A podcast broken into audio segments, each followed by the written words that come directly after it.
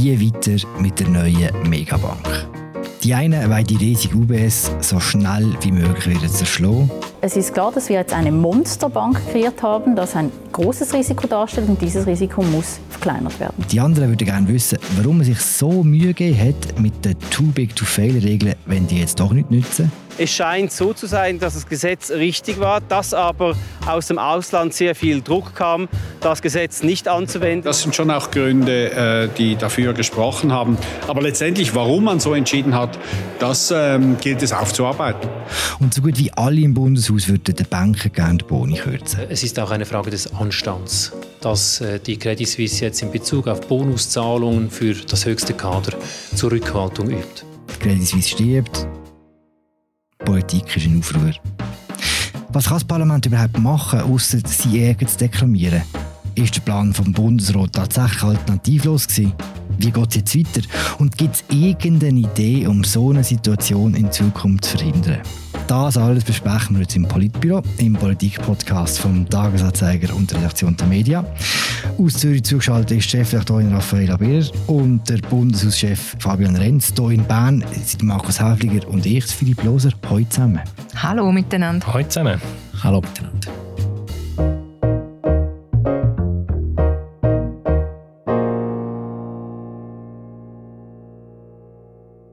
Seit letzter Woche ist klar, dass die Schweiz bald nur eine Grossbank haben wird. Eine kleine Aufwärmrunde für euch. Welche politische Reaktion in dieser Woche aufs Ende der Credit Suisse hat euch am meisten überrascht? Also die politischen Reaktionen haben mich nicht wirklich überrascht. Äh, die Diskussion ist auch so ähnlich wie damals bei Covid nicht entlang von der üblichen parteipolitischen Muster verlaufen, zumindest ganz am Anfang. Also es hat da zum Beispiel den SVP-Banker Thomas Matter gegeben, der dezidiert, kompetent und auch gnadenlos, muss man sagen, äh, war in der Beurteilung der Fehlleistungen der CS-Banker. Oder der Thomas Minder, der Initiant der Abzockerinitiative, wo sich jetzt schon neue politische Vorstöße überlegt und am liebsten schon wieder eine Initiative lancieren, wenn er dann genug Geld hätte. Oder die SP, da werden wir nachher sicher noch ein bisschen darüber reden. Die SP ist natürlich hochgradig empört und kann sich auch so glaubwürdig auf ihre zahlreichen Versuche beziehen, die sie schon unternommen hat, um den Bankenplatz besser zu regulieren. Und vielleicht am ehesten die FDP hat auf den ersten Blick überrascht, weil sie jetzt die Verantwortlichen zur Rechenschaft ziehen und Boni einschränken, also relativ harte Massnahmen. Aber der Fall ist auch so krass. Also die Fallhöhe der CS ist so groß, so hoch, dass die Haltung dann bei genauerem Hinschauen ja doch nicht überrascht. Aber vielleicht noch abschließend, ähm, was mich dann mehr überrascht hat, ist die FINMA, also die Aufsichtsbehörde und die CS selber. Die haben an der Pressekonferenz am Sonntagabend haben Vertreter von beiden Institutionen ernsthaft hauptsächlich ein Social-Media-Sturm, also Gerüchte und Falschmeldungen, im Herbst verantwortlich gemacht für den Bankrun und letztlich dann auch für den Untergang der Bank. Und es hat kein Wort vom Bedauern gegeben über die eigenen Fehler, keine Selbstkritik. Und das habe ich doch überraschend dreist gefunden, angesichts von diesen Unsummen, die dann äh, die SMB und der Staat jetzt aufwerfen müssen. Am Schluss ist immer Twitter geschuld. Hat euch etwas überrascht, Markus und Fabian? Ich kann es vielleicht ganz kurz und knapp sagen. Ich habe es, wenn nicht überraschend, dann doch bemerkenswert äh, gefunden, dass, äh, wie das jemand auf Twitter in den letzten Tagen gesagt hat, auf einmal alle Parteien wie die Jusos tönen. Dann würde ich anfügen, für mich ist auch die Überraschung vom, du hast den Thomas Matter schon erwähnt, SVP und auch von der FDP überraschend, wie die neben diesen Boni-Verbot und so, das finde ich ist mehr so ein, ein Detail am Rande, wie sie aber jetzt auch sagen, jetzt ist quasi einfach privater Markt es wird gefährlich jetzt und der Staat muss etwas machen, um die Bank aufzuspalten, die Monsterbank. Und dass die FDP und Teile von mindestens von der SVP das sagen, im Notfall, wenn die UBS nicht selber einen Teil verkauft, dann muss der Staat eingreifen. Das finde ich schon sehr bemerkenswert, oder, ähm, dass die Töne von dieser Seite kommen. Verrückt ist ja, wie schnell das alles gegangen ist. Mitte der Woche war noch eine Session. Dann hat es mit den Gerüchten angefangen. Es hat die 50 Milliarden gegeben, die als äh, Kredit gesprochen worden sind für die CS. Und dann war Funkstelle, die Wochenende ist gekommen, Sonntag oben war und CS tot. Markus und Fabian, ihr habt diese Woche vor allem eure Zeit damit verbracht, versuchen herauszufinden, was in dieser Zeit passiert ist, wo Funkstille war. Ihr habt die ganzen Ereignisse rekonstruiert. Was sind die wichtigsten Erkenntnisse, die man bis jetzt noch nicht gewusst hat? Für mich ist die interessanteste und wahrscheinlich auch wichtigste neue Erkenntnis gewesen, dass und das publizieren wir auch in der grossen Nacherzählung, die am Freitag in den Media-Zeitungen erscheint, dass schon am Mittwoch Karin Keller-Sutter, Thomas Jordan von der Nationalbank und Marlene Amstadt von der FINMA miteinander auf Zürich gefahren sind um mit beiden Banken zu reden. Zu dem Zeitpunkt hat es noch keinen Bundesratsentscheid gegeben. Die Öffentlichkeit hat immer noch geglaubt, es kommt schon gut, die Nationalbank gibt jetzt ein bisschen Geld, aber die haben am Mittwochmorgen an einer Krisensitzung zu Bern gemerkt, es kommt nicht mehr gut. Und der Plan A ist eine Übernahme von der CS durch die UBS und sie haben die Gespräche schon am Mittwochnachmittag geführt und bekannterweise, sie haben zuerst mit der UBS geredet, bevor sie mit der CS geredet haben. Das ist für mich eigentlich das bemerkenswerteste Rechercheergebnis, das wir in diesem grossen Artikel publizieren, der am Freitag jetzt von dieser Woche erscheint. Was auch doch bemerkenswert ist, der Bundesrat beschäftigt sich schon seit Monaten mit der CS-Krise. Es ist immer wieder Thema gewesen, schon seit Oktober, äh, wie es soll weitergehen mit der taumelnden Grossbank. Die Öffentlichkeit ist nie darüber informiert worden. Also eher im Gegenteil. Der Uli Maurer hat äh, noch im Dezember in einer Fernsehsendung der CS-Führung das Vertrauen ausgesprochen und gesagt, es geht schon gut, äh, man, man, muss jetzt diesen Leuten ein bisschen Zeit geben und sie ein, zwei Jahre in Ruhe lassen. Aber ähm, wir wissen, dass er im Hintergrund phasenweise fast Panik gehabt hat. Also er hat einmal eine Sondersetzung einberufen, hat es dann doch nicht gemacht. Er ist sehr bemüht gewesen, dass die Problem in ihrem ganzen Ausmaß eben nicht an die Öffentlichkeit dringen, weil man Angst hat vor einer sich selber erfüllenden Prophezeiung. Ja, inzwischen können wir relativ gut rekonstruieren, dass seit Monaten da Krisenstimmung geherrscht hat und an vielen Sitzungen das äh, zumindest informell traktandiert war. In eurem Text kann man lesen, dass in der Phase, wo das Thema häufig traktandiert worden ist, dass dann drei Möglichkeiten diskutiert worden sind. Eine Verstaatlichung der Bank, eine Zerschlagung der Bank nach dem Too Big to Fail Gesetz und eben, das, was am Schluss passiert ist, die Übernahme von der UBS. Könnt ihr uns sagen, wer jetzt denn entschieden hat, dass es die letzte Variante sein muss? Die Übernahme von der CS durch die UBS? Ich möchte deine Frage ein bisschen präzisieren, Philipp. Nach allem, was wir wissen, hat es im letzten Jahr ist es eher so ein bisschen informell, vielleicht teilweise auch ein bisschen chaotisch gewesen, die Diskussion. Es hat nie, nach allem, was wir wissen, das müssen wir immer relativieren, nie eine saubere Liste gegeben, das sind Möglichkeiten, das würde es bedeuten, oder schon sogar schon ein Entscheid. Es hat sicher auf Stufe Verwaltung Vorarbeiten gegeben, man hat auch mehr informelle Möglichkeiten diskutiert, aber es hat nie nach allem, was müssen, eine strukturierte Auslegeordnung oder eine größere Auslegeordnung geben. Aber klar, im Finanzdepartement, in der FINMA und in der SNB hat man sicher gewisse Überlegungen sich schon seit Monaten gemacht. Ich muss auch sagen, hoffentlich hat man sich das gemacht, oder? Was wir wissen, im Februar hat es eine Sitzung vom Bundesrat, wo die neue Finanzministerin eine Auslegeordnung gemacht hat, nach allem, was wir wissen, mit Optionen. Es hat unseres Wissens nicht einen, Entscheid von der Regierung, dass man sich dann schon festgelegt hat, aber dann ist irgendwo strukturierter worden, immerhin. Aber dass man jetzt sehr stark auf die UBS-Lösung eingeschränkt ist, ist aus meiner Sicht vorgespurt worden an dem Mittwoch, wo es eben so eine Krisensitzung gegeben hat von der Karin Keller-Sutter, Thomas Jordan und Marlene Amstadt, also vom Finanzdepartement, Nationalbank und FINMEA. Und die haben miteinander so sind zum Schluss gekommen, das wäre die beste Lösung. Und entschieden am Schluss hat es der Bundesrat, oder? Und es gibt jetzt Kritik, zum Teil, wo man in anderen Departementen hört, ja, wir sind so ein bisschen vor ein Fait gestellt worden. Es ist auf einmal nur noch der Plan UBS im Raum gestanden, andere Optionen, also eben zum Beispiel die Verstaatlichung wäre eine Alternative gewesen, oder dass man die Bank einfach nach den Too-Big-to-Fail-Regeln von der FINMA hätte abwickeln Es wären Alternativen gewesen, dass man die dann nicht gemacht hat. Oder nicht ernsthaft angeblich diskutiert habe, das habe damit zu tun, dass eben quasi die drei, die zwei Frauen und der Mann das wie vorgespurt haben. Das gehört man zum Teil. Aber man muss natürlich schon sagen, der Bundesrat hat, es hat vier Sitzungen zwischen Donnerstag und Sonntag. Er hätte können Bremse ziehen. Er hätte können den Karin Keller-Sutter in Parade fahren. Warum er es nicht gemacht hat, wissen wir letztlich nicht. Es, man hört auch Stimmen, die sagen, am Schluss sagen die sieben sich wirklich einig gewesen, dass man das mache. Also da ist noch nicht alles klar. Ich könnte mir vorstellen, dass das sehr interessante Fragen werden sein, falls zum Beispiel mal sollte eine PUC geben, eine Parlamentarische Untersuchungskommission, wie fest hat es ein Fair-Accompli gegeben oder eben keins. Wir haben einiges herausgefunden, aber diese Frage haben wir letztlich nicht abschließend können klären ich tue allen, die sich aber nur ein bisschen für das Thema interessieren, den Text von Markus und von Fabian und ganz viele andere Leute auch mitgeholfen haben, wärmstens ans Herz legen. Das ist wirklich recht toll und interessant. Wir können auch verlinken. Fabian, Markus, wollt noch die Schlusspointe verraten, weil die ist auch recht lustig.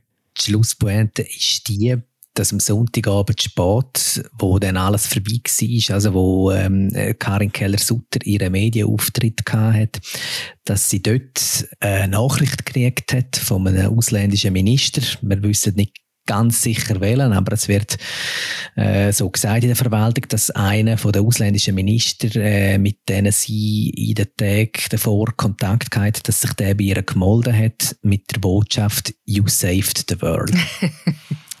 Das hören wir doch alle wahnsinnig gerne. Jetzt schauen wir nach vorne. Ihr habt die FDP schon angesprochen.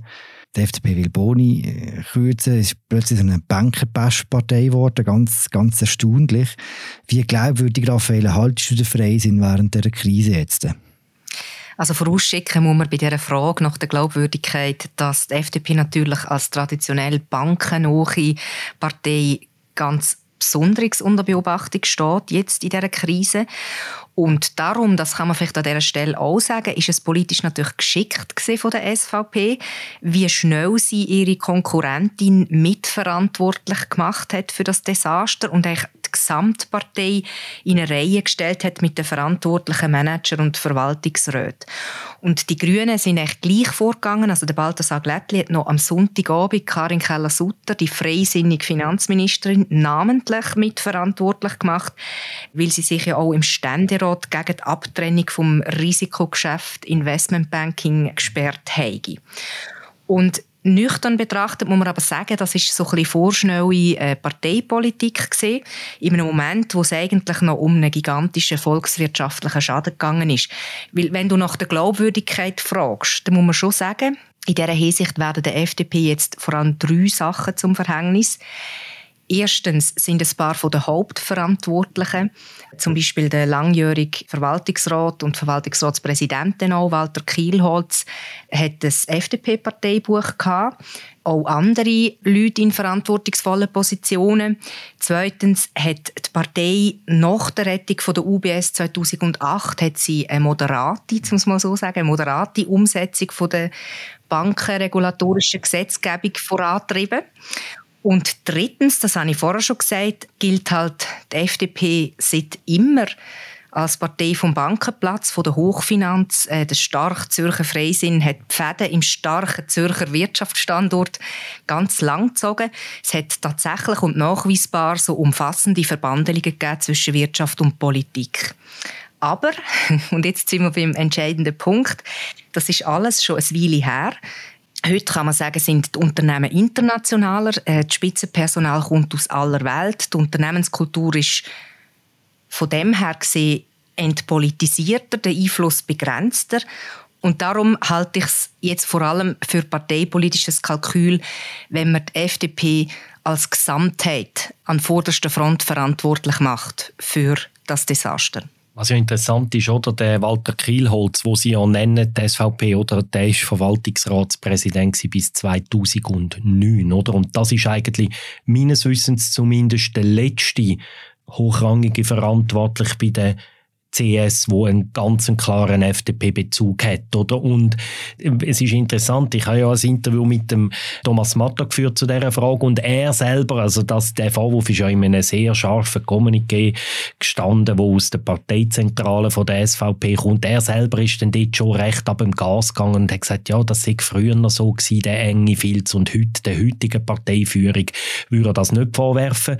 Meines Wissens gibt es keinen prominenten Freisinnigen, der bei einer Grossbank eine wichtige Rolle spielt heute. Also es gibt da noch den Herr Pottmann, der ein Banker ist, der im Nationalrat ist für die FDP, aber eben das gibt es notabene auch bei der SVP, der Thomas Matter, der an einer eigenen Bank beteiligt ist. Also, aber eben zu der CS, es ist auch ein bisschen billig und man hat das Gefühl, es wird da eine alte Geschichte, eine Art wie äh, weiterverzählt, wo nicht mehr ganz so eindimensional ist heutzutage, wie sie sicher in den 80er, 90er Jahren, Nuller Jahren vielleicht noch ein bisschen. Das ist, steht außer Frage. Also ich finde, die Frage nach der politischen Verantwortlichkeit, die ist wichtig. Die muss gestellt werden. Es ist von mir aus gesehen zu früh, um sie ähm, beantworten, weil der ganz grosse Skandal in Anführungszeichen, also man strapaziert den Begriff Skandal ein bisschen arg oft, aber ich finde, es ist trotzdem ein Skandal. Man hat nach 2008 Regeln erlassen, too big to fail Regeln erlassen, die nicht funktionieren. Und das finde ich der ganz grosse Skandal. Man hat versprochen, das löst unsere Probleme.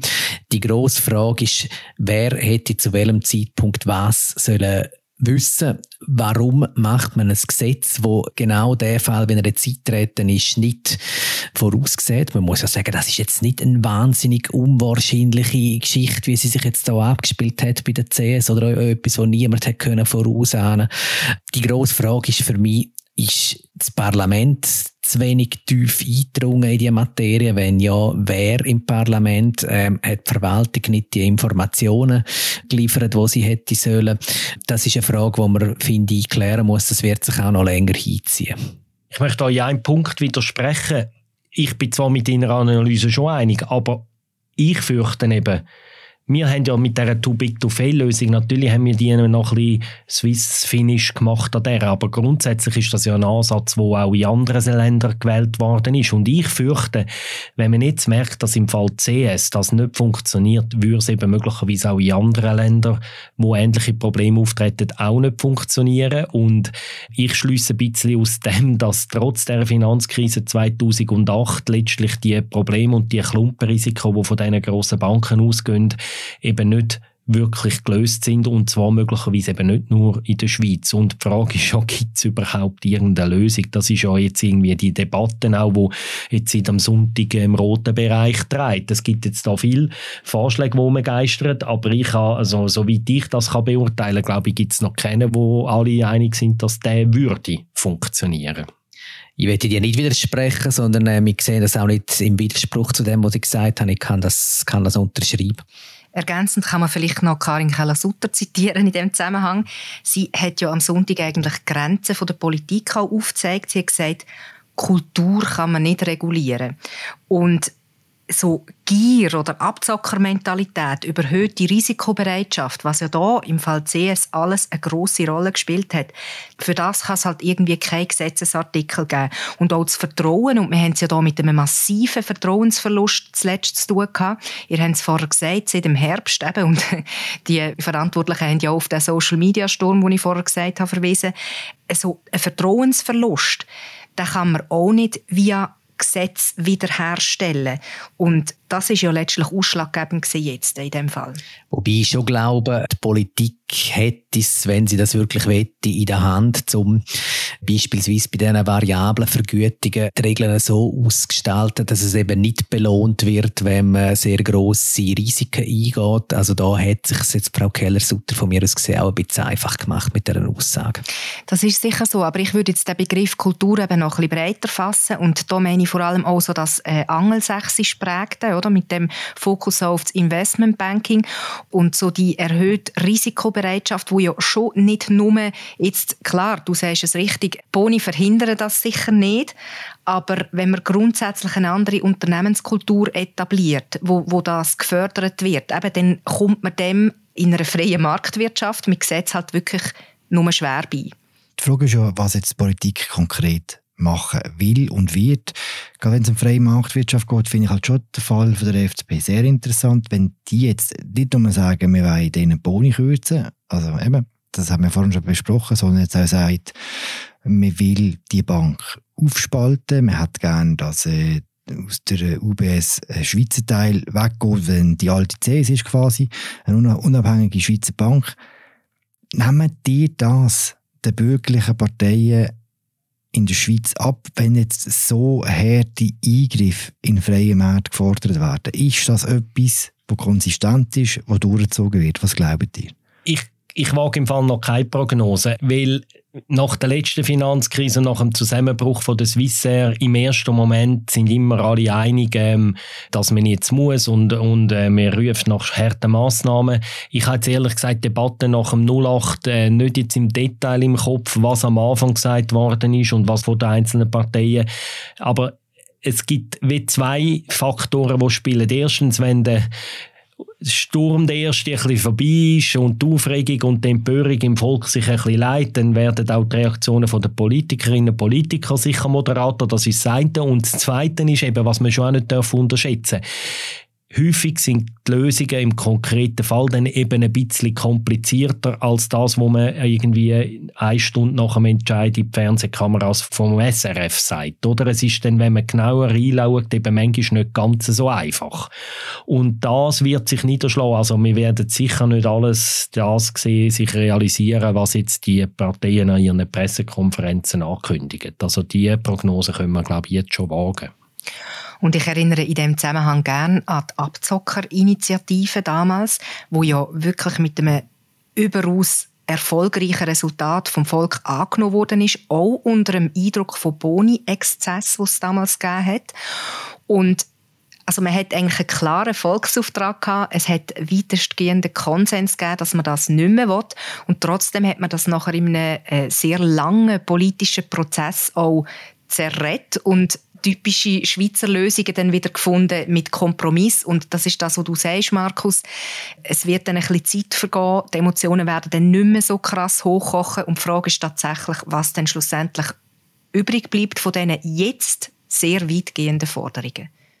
Und ich denke schon, es wird auch sehr maßgeblichen Einfluss auf die Debatte haben, wie sich ähm, das Finanzdepartement positioniert, wie sich die Nationalbank und die FINMA positionieren, weil das sind die Stellen, wo die Expertise haben. Die Thematik ist hochkomplex, also da ist äh, unser Milizparlament dann auch so ein bisschen an der Grenze von seinem Latin und ähm, ich denke, man wird dem sehr viel Gewicht geben, oder? Was, was, was meinen die Experten oder? Aus aus, aus, aus der Verwaltung. Es wird nach der Osterwoche ziemlich sicher eine außerordentliche Session zu diesem Thema geben. Der Punkt, den du machst, Fabian, ist interessant, oder? Ist überhaupt genug Kompetenz um im Parlament, um so etwas zu machen? Und was können sie überhaupt jetzt noch machen in dieser Session? Also es ist ja extrem selten, dass es so außerordentliche Sessionen gibt. Also das heißt, der Nationalständerat, die müssen wirklich extra auf Bern gehen, nicht geplant. Wir haben das einmal in der Corona-Pandemie gehabt und sonst, glaube ich, hat es das in den letzten 20 Jahren nie gegeben, so eine außerordentliche Session. Das zeigt ein bisschen die Außerordentlichkeit. Was das Parlament jetzt sicher muss machen, ist, sie müssen nachträglich die Hund, also der Bund hat ja zwei Kredite im Umfang von 109 Milliarden Franken hat der Bundesrat und die sogenannte Finanzdelegation von der Eidgenössischen Rat, das ist so ein Spezialgremium, beschlossen, und gesprochen, aber die müssen noch nachträglich abgesegnet werden. Das muss das Parlament machen und darüber werden die Parteien wahrscheinlich versuchen, all die Vorstöße und Vorschläge, die jetzt um sind, eben dann schon auf die Traktandenliste zu hebeln. Und da wird es einen Kompromiss geben, dass irgendwie alle irgendetwas, was ihnen wichtig ist, können traktandieren lassen. Was mir noch nicht ganz klar ist, ob auch schon die Frage in dieser Session von einer möglichen parlamentarischen Untersuchungskommission dann schon geklärt ist. Es ist möglicherweise so, dass diese Frage erst an einer späteren Session dann entschieden würde. Ähm, einzelne Parteien wollen ja einen Puck Das ist das erste Element, eben um so Fragen zu klären, wie wir am Anfang gesagt haben, hat der Bundesrat, hat das Finanzdepartement den Job gut und richtig gemacht da oder hätte man das müssen anders, besser machen Im Moment, Stand heute, ist mir nicht ganz klar, ob es allenfalls eine Mehrheit könnte geben für die Einsetzung von so einer PUC. Und generell kann man sagen, also das Parlament ist extrem zurückhaltend damit, ähm, parlamentarische Untersuchungskommissionen einzusetzen. Also da muss schon sehr, sehr viel passieren. Also es ist schon ein Haufen Jahre nicht mehr vorgekommen, dass man einen PUC eingesetzt hat. Über das heraus kann man sagen, es geht ja auch einfach um eine Kropflehrende bei so einer Session. Nebst all diesen handfesten politischen Forderungen, am Anfang hat man eine recht grosse Ratlosigkeit politisch können beobachten und jetzt geht es ja auch einfach darum, dass sich die Politik und alle Parteien, das Parlament wieder sammeln und das ist so eine elementar wichtige Frage für die Schweizer Wirtschaft. Der Bankenplatz ist immer noch sehr wichtig. Das kratzt auch an unserer Identität und das muss politisch verhandelt werden. So eine Funktion kann eine so geartete Session auch übernehmen. Also bis Therapie? so kann ich es nicht sagen. ja, aber ich glaube, das trifft es nicht schlecht, das mit der Therapie. Hey, ich sage, es ist zu befürchten, dass es nur ein bisschen zur Selbsttherapie wird. Aber ich persönlich, und vielleicht hören ja die einzelnen, einzelnen Parlamentarier jetzt den Podcast, ich sehe schon eine ziemlich zentrale Frage, die man mal anschauen müsste in diesem Staat. Ich habe schon gewisse Bedenken, wie der Entscheid stand ist. Wir müssen uns vorstellen, wir haben eine Nationalbank, eine FINMA, ein Finanzdepartement. Wir haben es beschrieben, die spuren den Entscheid schon ein bisschen vor, sicher nicht formell, aber sie gehen richtig vor mit dem Besuch bei der UBS am Mittwochnachmittag in Zürich. Und nachher kommen die anderen Bundesräte irgendwie ins Spiel. Und wir haben mit einigen Leuten geredet diese Woche und man muss sich mal ein bisschen vergegenwärtigen engste Stabsmitarbeiter von anderen Bundesratsmitgliedern haben am Samstagnachmittag dank der Financial Times erfahren, dass überhaupt die Fusion mit der UBS ein Thema ist. Am Samstagnachmittag, zu dem Zeitpunkt, ist die Option seit drei Tagen auf dem Tisch gelegen. Es hat schon drei Bundesratssitzungen zu dem Thema gewesen. Und engste Mitarbeiter von diesen Bundesratsmitgliedern wissen das zu dem Zeitpunkt nicht. Warum? Das Geschäft ist so hoch kein traktandiert gewesen, dass die einzelnen Bundesräte nicht haben können mit ihren Leuten darüber reden. Jetzt kann man sagen, ja, das ist super, weil dann gibt es keine Leaks und seit der Affäre Lauener wissen wir ja, dass für gewisse Leute in diesem Land ein kleines Informationsleck aus dem Bundesrat viel schlimmer ist als die grösste politische Desaster, weil einfach Hauptsache es dringt nichts raus aus dem Bundesrat, oder? Und aber das Problem von dem ist, Jetzt müssen wir uns vorstellen, wir haben den Pamela, das ist ein Winzer. Wir haben den Gassis, das ist ein ehemaliger Kantonsarzt. Wir haben einen Berset, der jetzt die Pandemie gemanagt hat. Wir haben Elisabeth Bohm-Schneider, die bis vor zwei Monaten irgendwie vor allem die Verhältnisse in ihrem kleinen Kanton Jura kennt hat. Und diese Leute müssen nachher darüber entscheiden, was die beste Lösung ist um die Bank zu retten. Sie können nicht einmal richtig mit ihren eigenen Stäben reden, geschweige denn, dass sie irgendeinem Finanzexperten vielleicht mal noch schnell können das Telefon geben und fragen, hey, der Vorschlag, wo jetzt da Kellersutter macht, ist das überhaupt etwas Sinnvolles oder nicht?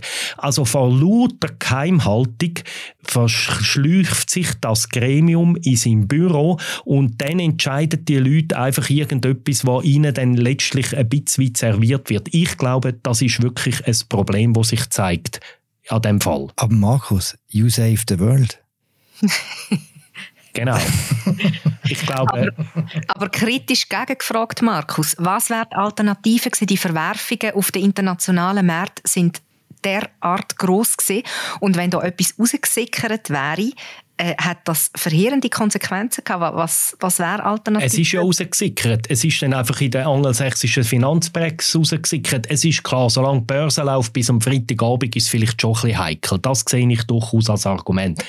Aber spätestens dann, ich sage ja nicht, man muss auf dem Bundesplatz eine Versammlung abhalten, aber ich sage einfach, was die Realität ist in dieser Woche. Wir haben eine Nationalbank und ein Finanzdepartement und eine FINMA, wo alle Informationen hatten, alle Experten und am Schluss müssen die anderen, zum Teil fast als Einzelmasken, nachher sagen, ob sie das gut finden oder nicht. Ich finde einfach, ich sage nicht, dass die Lösung für das Problem einfach ist. Ich sage einfach, es ist ein Problem. Mhm. ich muss sagen, ich fände es gut, wenn das Parlament einen Puck einsetzen würde. Ich fände es wichtig, dass unsere Legislative wieder einmal ein bisschen Stärke markiert, weil wir haben äh, den Umstand, dass in den letzten anderthalb Jahrzehnten bedenklich oft Notrecht angewendet worden ist. Also wir haben das jetzt auch in der Corona-Krise gesehen, wo ähm, das Departement Perse immer alle Informationen hatte, wo ähm, Bundesrat die Entscheid vorgelegt hat äh, oder beziehungsweise vorgespurt hat und der Bundesrat hat es dann durchgepaukt.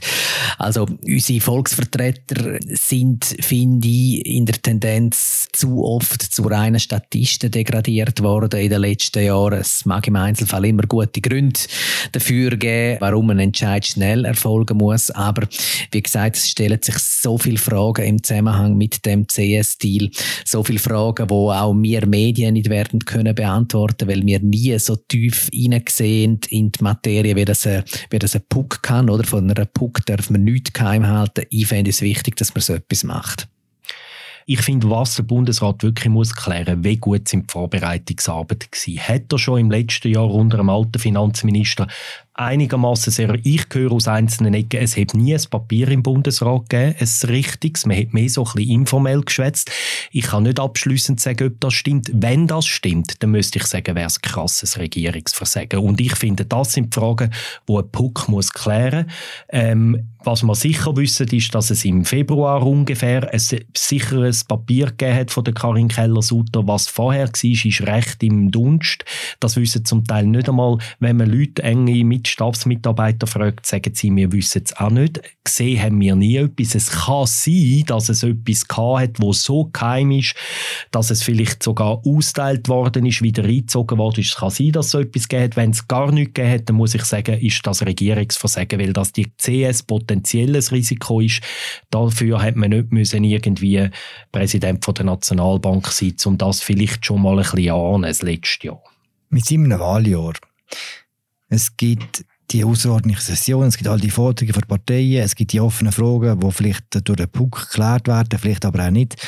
Können wir zum Schluss noch auf das Wahljahr schauen und die Frage auch beantworten, die auch viele Parteien umtreibt. Trotz all dem Zeug jetzt um CS, was nützt mir das? Wem nützt die große Krise? Was hat das für einen Einfluss jetzt auf die Wahlen?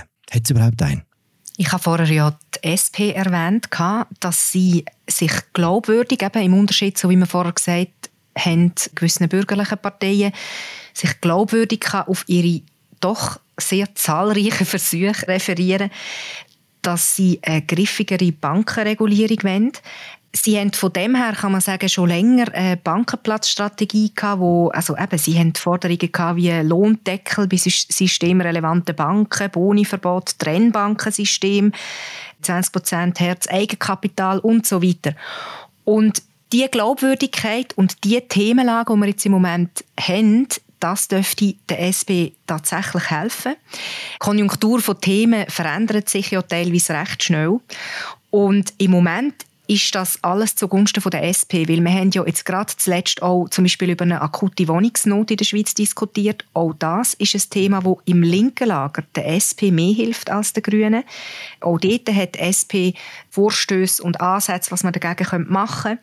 Und das zeigt sich auch jetzt schon in der jüngsten Umfrage. Dort ist äh, das CS-Desaster noch nicht einmal bekannt gewesen. Da hat die SP jetzt schon können zulegen und für die Grünen sieht es viel weniger gut aus. Also insofern würde ich sagen, so wie im Moment Themen gelagert sind und auch, weil die SP jetzt das geschickt verbindet mit anderen Forderungen, die sie hat, dass sie zum Beispiel sagt, dem kleinen Mann, der kleinen Frau hilft man nicht, weder bei AHV noch Prämienverbilligungen macht man irgendetwas, aber Topmanager lässt man mit dem davonkommen. Das hilft alles ihrer Parteipolitik und ich glaube, Stand jetzt, dass sich das positiv auswirkt. Aber eben, wie ich gesagt habe, die Konjunktur kann sehr schnell ändern und bei anderen Themen kann die SP wieder im Nachteil sein. Man muss so vielleicht sagen, dass die ganze CS-Krise ja trotz allem ein relativ abstraktes Thema ist. Oder? Also, wenn es jetzt nochmal einen grossen Migrationsschub gibt im Sommer und man sieht auf den Straßen Haufen äh, Menschen mit dunkler Hautfarbe oder wenn es äh, nochmal so richtig heiß wird und trocken und sich die Klimakrise so richtig manifestiert oder wenn die Leute keine Wohnung finden, das sind alles Themen, die, glaube ich, direkter eben auf den Alltag durchschlagen und insofern auch wahlrelevanter sind als die Frage, ob es jetzt eine systemrelevante Bank mehr oder weniger gibt. Ich würde jetzt das äh, nicht überbewerten, also den Einfluss, wo die äh, ganze CS-Angelegenheit möglicherweise auf die Wahlen dann haben wird. Ich glaube, andere Themen sind dann doch entscheidender es hängt sicher auch noch davon ab, wie sich jetzt die Geschichte weiterentwickelt, ob, ob das wirklich funktioniert oder ob es neue Probleme geht bei der Umsetzung von dem Deal. Je nachdem kann einfach das Thema in den Schlagzeilen bleiben und dann glaube ich auch, dass es kann eine Auswirkung haben. Raffaella, du hast vorhin gesagt, wem nützt es? Mhm. Die Frage ist ja auch, wem schadet Ich glaube, Stand jetzt schadet sicher der FDP aus den Gründen von vorher. Die anderen Parteien tun da ganz geschickt auch gewisse Reflexe bedienen, wo, wo immer noch präsent sind in dem Land, wo das könnte der FDP schaden. Und spannend finde ich auch, der SVP könnte es eben möglicherweise auch noch ein bisschen nützen, weil sie spielen das jetzt ziemlich geschickt, in dem sie sagen, ja, das ist halt die Grossfinanz. Wir sind ja zwar auch Wirtschaft, aber mehr ein bisschen KMU und klein und brav und nett und schweizerisch und eben international. Oder sie können da auch wieder den, den, den Anti-Ausländer-Reflex bedienen. Das machen sie da eben auch relativ geschickt. Und ich glaube, neben der SP könnte die SVP eine zweite Gewinnerin sein aus aber, dem. Aber dort muss man einwerfen, dass sie in ihrer Kritik an den, an den Banken ja schon recht konsistent sind. Auch das Trennbanksystem. Haben sie schon auch schon wollen, haben sie auch schon schon, haben sie auch schon wollen. Damals ja interessanterweise mit der Anführungsschlusszeichen unheiligen Allianz zusammen mit der Linken haben sie das wollen. Irgendwie vor knapp zehn Jahren sind da gescheitert im Parlament relativ knapp. Ja, da sind sie auch relativ konsistent, das muss man sagen. Mhm. Ja, gut. Dann würde ich sagen, machen wir da langsam einen Punkt. Ich vermute mal ziemlich stark, dass wir nicht zum letzten Mal über das Thema geschwätzt haben. Es ist äh, erst eine Woche alt, aber man hat das Gefühl, es ist schon in tausend Richtungen explodiert und es geht noch weiter so. Danke vielmals, dass ihr heute mitgeschwätzt habt. Wie gesagt, die grosse Rekonstruktion verlinken wir euch verlinken. Liebe Grüße nach Zürich an Raffaella Birrer und an Fabian Renz. Liebe Grüße hier im kleinen Studio am Dammweg an Markus Häfliger. Ich heiße Philipp Lozer, das ist das Politbüro. Wir hören uns in zwei Wochen wieder. Ciao zusammen. Tschüss miteinander. Ciao miteinander. Ciao zusammen. Vielleicht könnte man die neue UBS ja auch als Sponsorin vom Politbüro gewinnen. you save the Politbüro.